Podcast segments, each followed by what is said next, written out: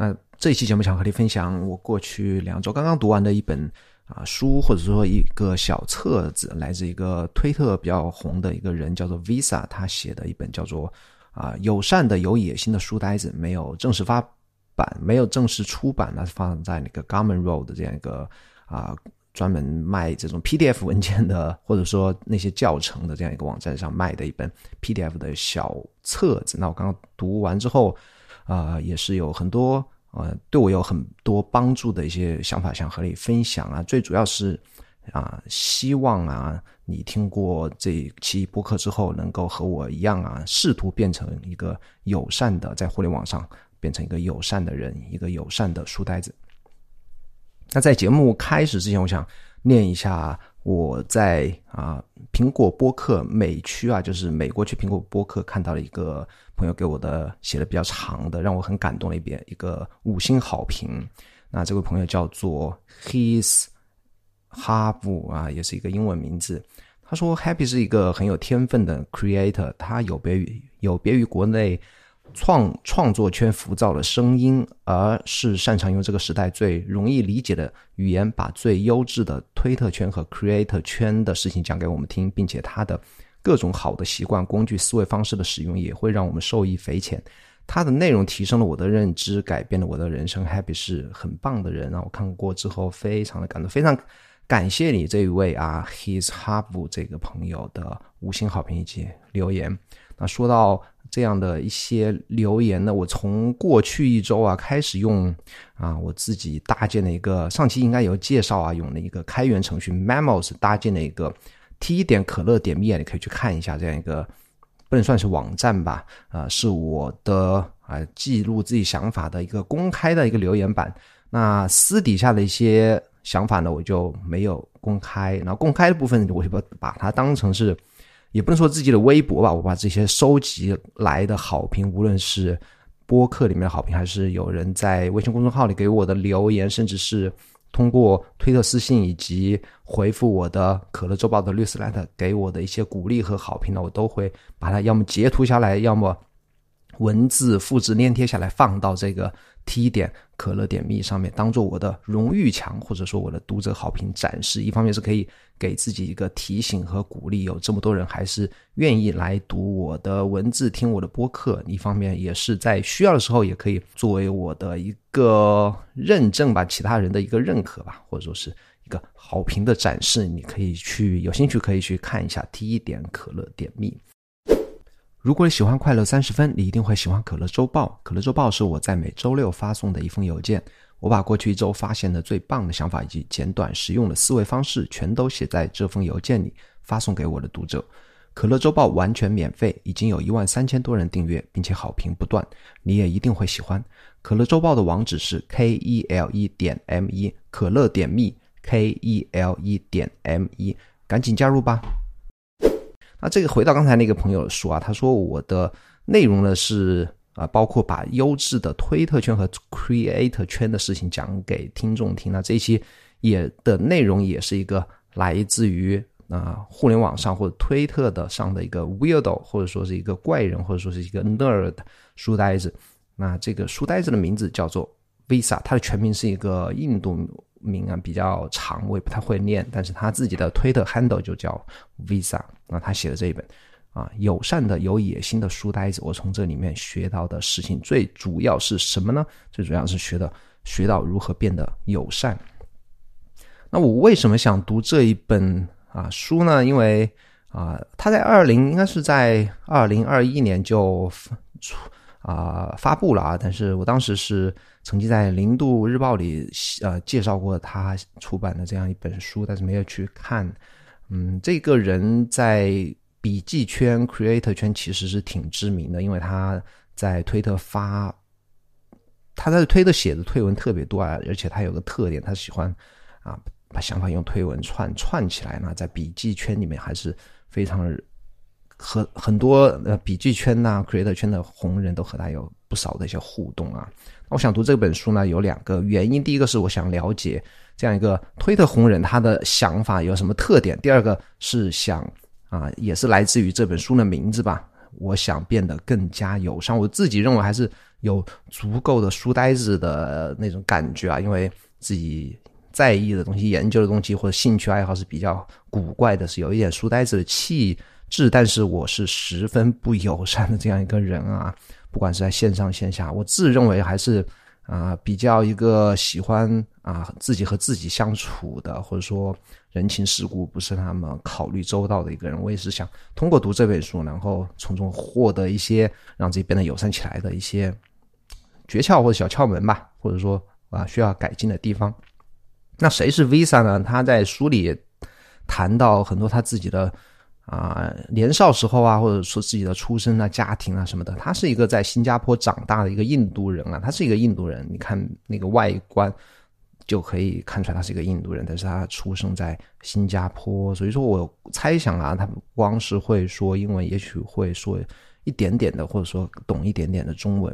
那他自己说自己是呃有一点呃，在印度人的圈子里不把他当印度人，会把他当新加坡人。那在新加坡人的。啊，华人圈子里或者说那种亚裔圈子里呢，啊，东南亚裔的那种圈子里呢，也不会把他当成自己同类，就说他是还有一点游离于各个种族之外的这样一个人呢。啊，他的家庭是对他影响比较大，因为他家里的人可能都是啊比较属于那种知识分子吧，就家里书很多，他从小就喜欢读书，他也剖了一些照片在那个书里面，他就是很小时候就。啊，家里很多书啊，然后自己喜欢趴在地板上就看书的一些照片。然后他年轻的时候，应该是读高中时候就开始组乐队啊，就玩吉他呀，组乐队这些是啊，比较啊有一点点酷的事情吧。然后我的印象，就刚才其实也讲了，他其实，在推特还是很有名的。他他有很多想法，就是有个特点，他喜欢啊，就最近两年流行起来，就是把你的想法连接起来，有些什么类似于那种嗯。那种脑图吧，我不知道那个就是很多点，就是很很多啊，atomic notes 把它点串起来的那种方式，我不知道怎么讲啊。他是就借用这种方式啊，他把喜欢把他的推文都串起来，比方说他写一个啊和啊笔记相关的一个话题吧，他会把之前所有和笔记相关话题全部放在一起啊，就回不断的回复自己的推文，以这种方式发推。这是我对他的一个啊印象，因为我没有太。继续关注他，我知道他在笔记圈和 creator 圈还是很红的，因为还是有很多 creator 啊都来帮他写这本书的序啊序文，而且啊他在书里还曾介绍啊，因为他在书呆子 这个群体里面，或者说推特书呆这个群里面啊非常受欢迎啊，曾经有在。啊，三藩市啊，San Francisco，或者说硅谷那边吧，有些他的粉丝呢，就大家组团，为了想见到他，为了想和他聊天，曾经组团就帮他订机票、买机呃订酒店啊、买机票，让他从新加坡飞到美国去和他来啊聚参加聚会，就是说还是我相信这个也和他写这本书有关系，还是非常友善，得到大家认可的这样一个一个人吧。那这本书里最让我受。到啊，帮助的或者受到启发的，还是来自于啊，为什么要友善，以及如何变得友善。那先讲一下为什么要啊变得友善。那 Visa 也讲自己年轻的时候啊，是一个很喜欢争斗啊，因为自己他也是不太介意说承认自己是有一点小聪明的那种人啊，所以他。啊，可能说刚刚喜喜欢上网的时候就初中嘛，然后初中、高中，甚至到二十多岁的时候，就一直喜欢在和别人在互联网上，特别是那个时候又是论坛，论坛可能还推特还没有，就喜欢和别人争论，特别是有些游戏论坛呐。但是一次契机之后，他觉得这样做是非常不好。他觉得说有一次在应该魔兽争霸什么游戏里面啊，就是啊，别人说哎，他我有我获得一个什么什么了不起的一个装备。那其实别人是杜撰的，然后他也说为了就是啊争的一个啊啊，就是为了在论坛里面就是和别人争吧，意思他也说，哎，我也有，我也前两天我也得到了这个装备，那其实那个装备被别人戳穿是根本不存在，是杜撰的。那就那一次以后啊，他在书里说，他说他说我感到了尴尬和羞耻，使我下决心要善于上网。我接着参加了各种论坛，我会仔细研究社会动态和冲突。我会学习社会积分是如何得分的。我从一我从成为一堆社区的受尊敬的用户中获得了深深的乐趣。那什么意思呢？就是说他在这一件事情之后，就学的如何在各个社区里面，从那些在不同的论坛里面、社区里面受欢迎的、受尊敬的人的身上学习如何变得友善。然后他也不啊不太介意说自己的聪明啊。那关于一个聪明的代价这样一个话题的，他也说过，他说。有时我觉得我错过了，但大多数时候，即使是现在，我都认为这就是不合群者的生活。有时好有好有坏，这就是坏你要付出的代价。啊，也就是说，你如果觉得自己啊不合群的话，那可能就是一个聪明的代价。那即使是啊，即使是聪明的代价是一个不合群，但是。啊，他自己后来也反思啊，也举了例啊，就是还是可以做到友善的，也可以变得友善的。他也拿了一个非常知名的不合群的一个偶像来举例啊，那就是一个摇滚歌手，就是英年早逝的啊库尔特·科本的一句话，他一句名言，他说：“宁可因为你是谁而被讨厌，也不要因为你不是谁而被爱。”那这个。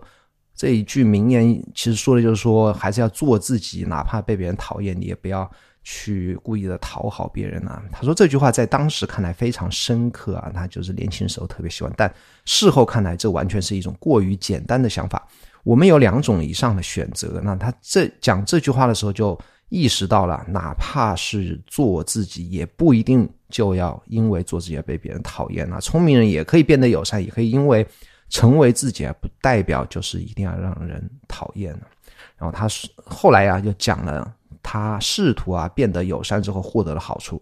有什么好处呢？他说：“如果你不友好或不友善，你会错过的是冒号人们在私底下向你敞开心扉。世界上有很多最有趣的信息都锁在别人的脑子里。”啊，这个是他认为他收获的。啊，最大的一个收获之一吧。当然，呃，在各种社区受人尊敬和更多人能够交往，这也是肯定是友善，这是显而易见的一个好处了。那他说的，啊，在书里说的另外一个好处就是会有人在私下向你敞开心扉。就我自己啊，呃，尽管我没有在公开的地方说，那无论是收听我播客的人，或者读 newsletter 或读播客的人，也经常会。通过推特私信啊，或者说回复 newsletter，甚至在公众号的后台啊，微信公众号的留后台留言，就跟我讲他们自己的事情，或者向我咨询他们的一些困惑吧。那其实我回忆我所有的回复这些咨询啊，我觉得我自己讲的都不太好，哎，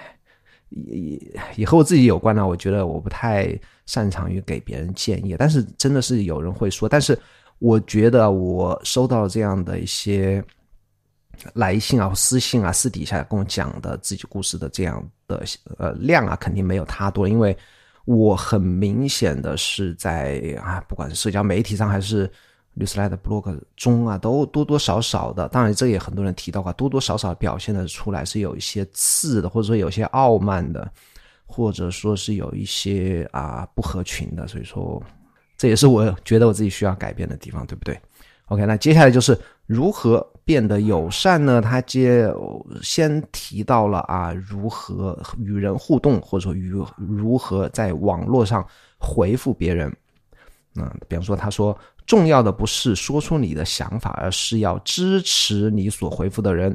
你可以通过很友好的反对来支持他们，也可以通过很差的同意来错误的支持他们。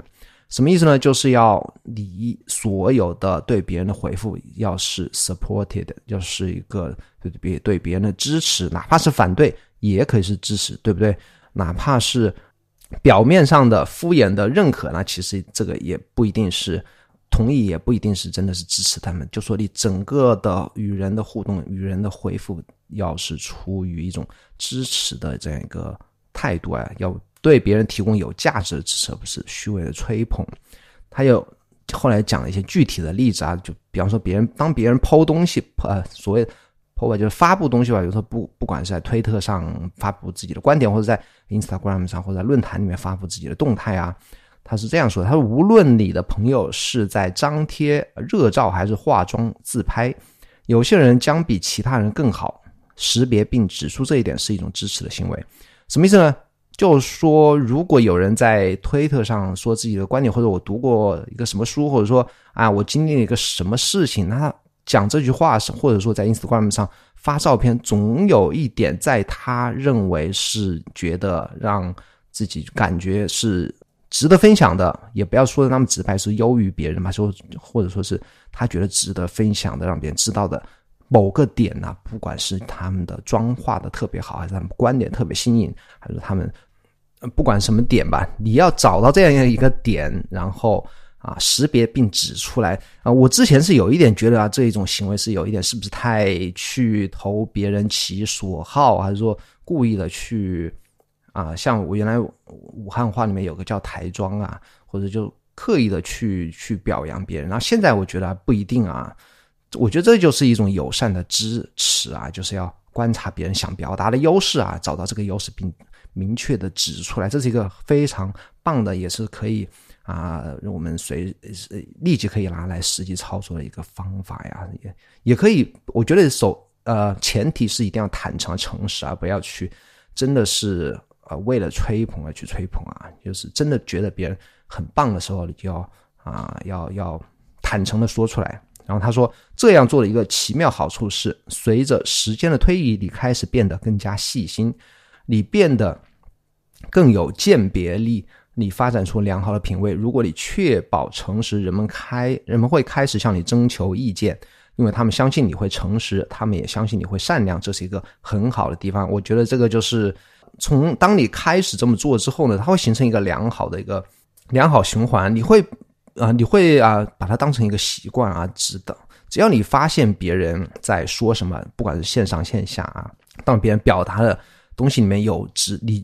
你那个非常真诚的觉得很棒的点子或者说很厉害的地方的时候，你就要善于观察并找到这个地方，并啊坦诚的不公的去说出来，去不管是赞美啊，或者说支持的不同意啊，就觉得你觉得有可以改进地方，但所有的都是要以诚实为前提啊，慢慢的就可以啊让别人给你留对你留下个什么印象呢？觉得你很诚实，而且。而且觉得你友善，而且觉得你给出的意见都是啊支持他们，也是对他们有帮助的。OK，那他这个是举了比较啊如何回复别人啊比较可以实际操作的一些方式，他也讲了啊在网络上不应该怎么回复别人。我觉得不应该怎么回复别人，其实里面有些我觉得说的就是我自己啊，比方说他说任何需要让其他人感到。软弱、渺小、愚蠢的人呢，都是一个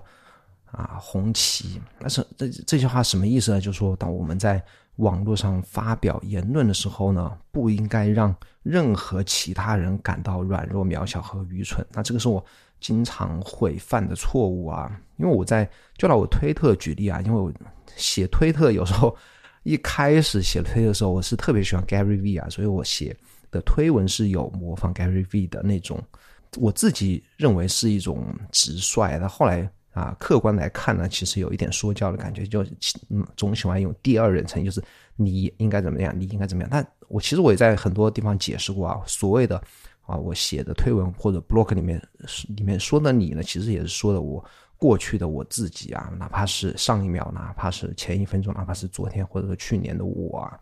但是这种。说教的第二人称的你呢，会让别人啊，不管是别人误解也好，还是我自己真的就说的不好，都会有可能让别人感觉软弱或渺小啊。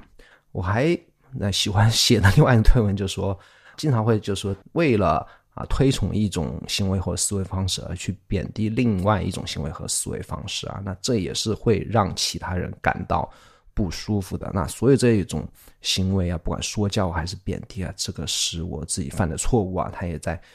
Visa 也在他的这本册子里面也提到了这句话，我特别 highlight 出来，也是让自己啊受到一个提醒。那他还说啊，这里有另一种看问题的方式。如果我们有分歧，我们需要确定我们各自的假设，并谈论我们各自的经验。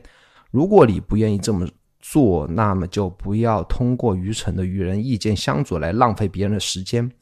如果你不愿意这么做，就不要浪费别人的时间。那这个是在讲，当你与别人啊意见相左的时候，应该怎么做啊？就说你要么就不要说任何话，不要浪费别人的时间。那要么你真的是有分歧，想表达自己的观点的时候，一定要说清楚自己的上下文。你的经历是什么样的？你的经验是什么样的？你从这样的经历和经验得到自己的想来反驳别人的观点，这样才是一个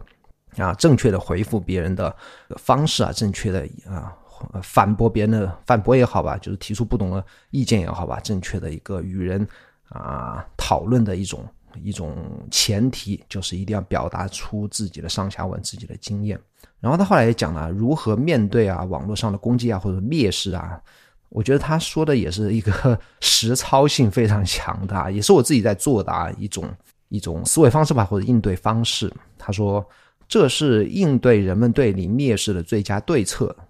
什么最佳对策呢？这很难也很痛苦，要求也很多，但这是最好的。那这个对策就是冷酷平静的漠视，甩掉他的屁股，干净的平静的，不要不需要解释啊，那已经是。简单来说，就是无视对方是最好的反击。那其实我还啊，关于啊，所有应对蔑视也好、攻击也好，或者说诋毁啊、诽谤啊、污蔑也好等等，所有这些网络上不善意、不善意的这种主动攻击呢，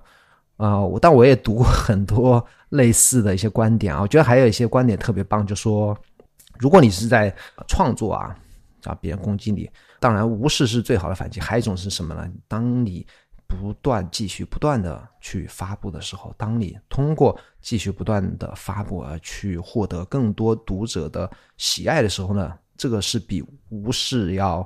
再加上你的无视，这个是对恶意的攻击是更好的一种反击。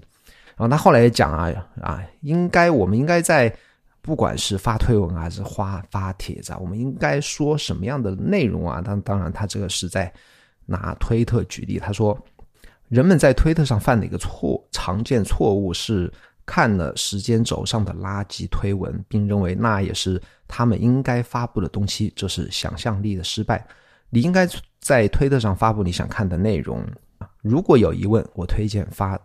发送图书呆子的内容的这样的帖子。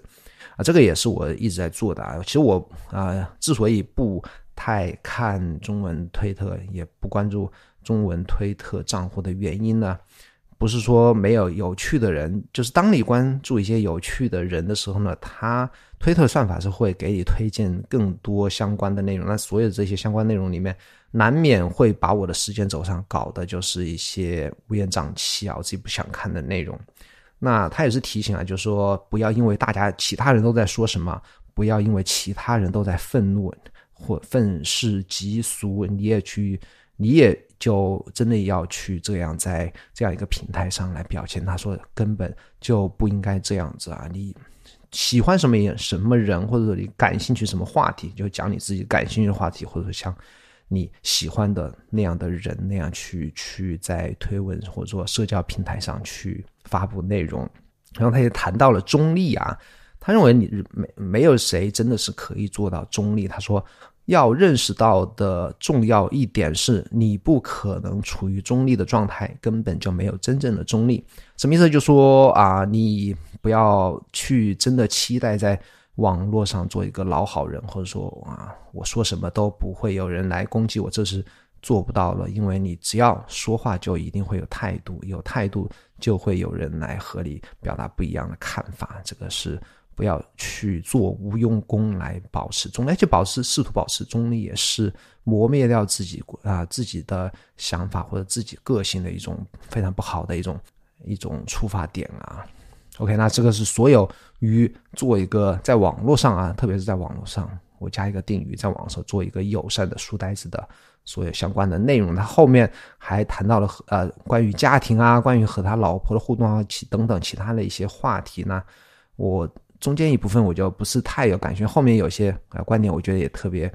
啊值得来和你分享。比方说，他说关于创作的时候，他说到了有这样一句话，他说为了在写作中。达到完美，同时保留自然性，必然必须大量写作啊，反复尝试捕捉某种情绪、某种体验。完美是通过重复实现的。那这是他引用了一个作家叫做阿斯阿奈斯林啊一句一句啊名言吧，一句引用吧。其实他自己也是这样做的，推文，我相信他推文发的是特别多，包括写 blog 啊等等吧。然后他还说：“我已经做了一堆东西，但我还是很差劲啊。”这个前后是一个引用啊，这是引用的一种想法，一个常见的想法。他说：“啊，这是一个特点，不是一个错误。This is a feature, not a bug。”就说我已经发布了很多的内容，但是我还是感觉自己很差劲。其实我这也是我现在的一个一个怎么讲一个想法吧，或者一个感觉吧。我相信不只是我啊，不只是他啊，我相信。所有在发布或在创作的人啊，都会有这样的想法。他说：“欢迎来到创意生活，每个人都在为此而奋斗，这就是他们的优点。继续制造更多的东西，有疑问时就多做一些东西。啊，这个就这种这种感觉啊，其实是就是啊，之之前我也曾经发推文说过，就是当你的审美优于你的创作能力的时候，说明你的审美是非常棒的，而且你。”有更多的提升空间，对不对？就是说，你知道你的发布的内容与你的标准还有一定的距离，所以你是可以做到不断进步的。这是一个啊特性，而不是一个 bug。这个而且是啊每个人都会有的。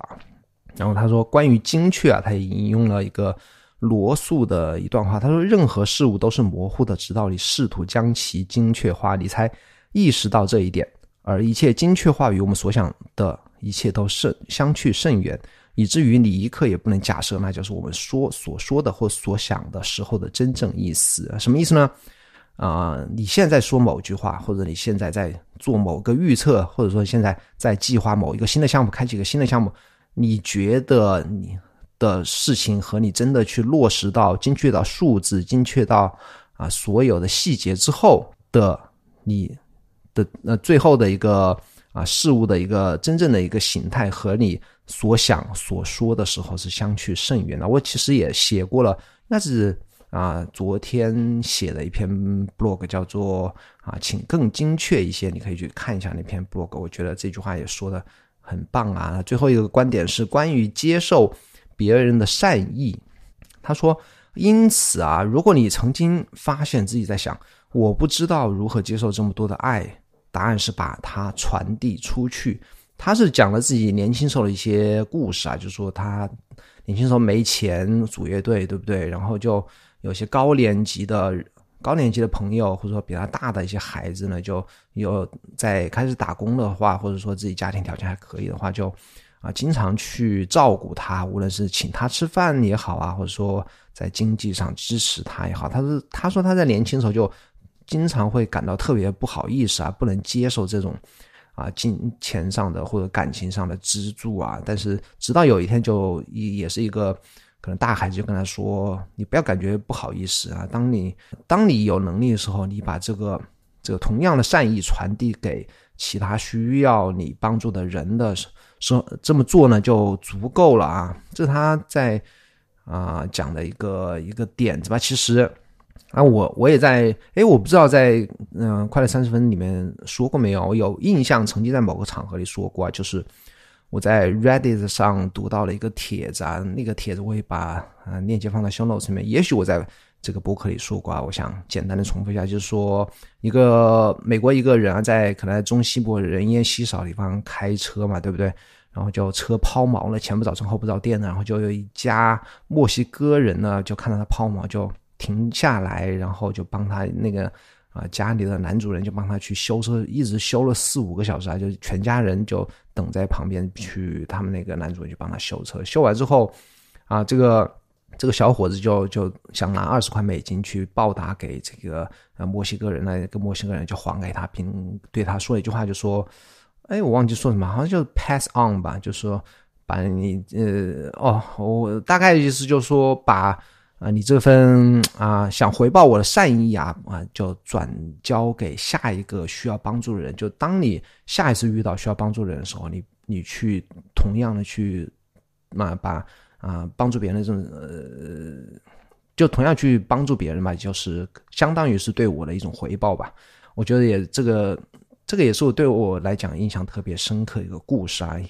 啊，我不知道 这里说合不合适啊。我最近也是开始啊，就是。在啊，不管是在自己认识的人里面呢，工作上还是生活上，还是家人呢，或者在街上的陌生人呢，我会更加留心的看到别人需是否需要帮助，也会做一些细微的或者说力所能及的事情去主动去帮助，特别是陌生人啊。当我观察的时候是会去这样做。OK，那这就是所有我在这一本小册子里面学到的，特别是啊关于友善啊如何变得友善的一些实用的点子啊。啊，希望也能也也能有所收获吧。有什么想法也欢迎。啊，不管是去可乐点蜜啊，可以在这期播客的那个页面里面去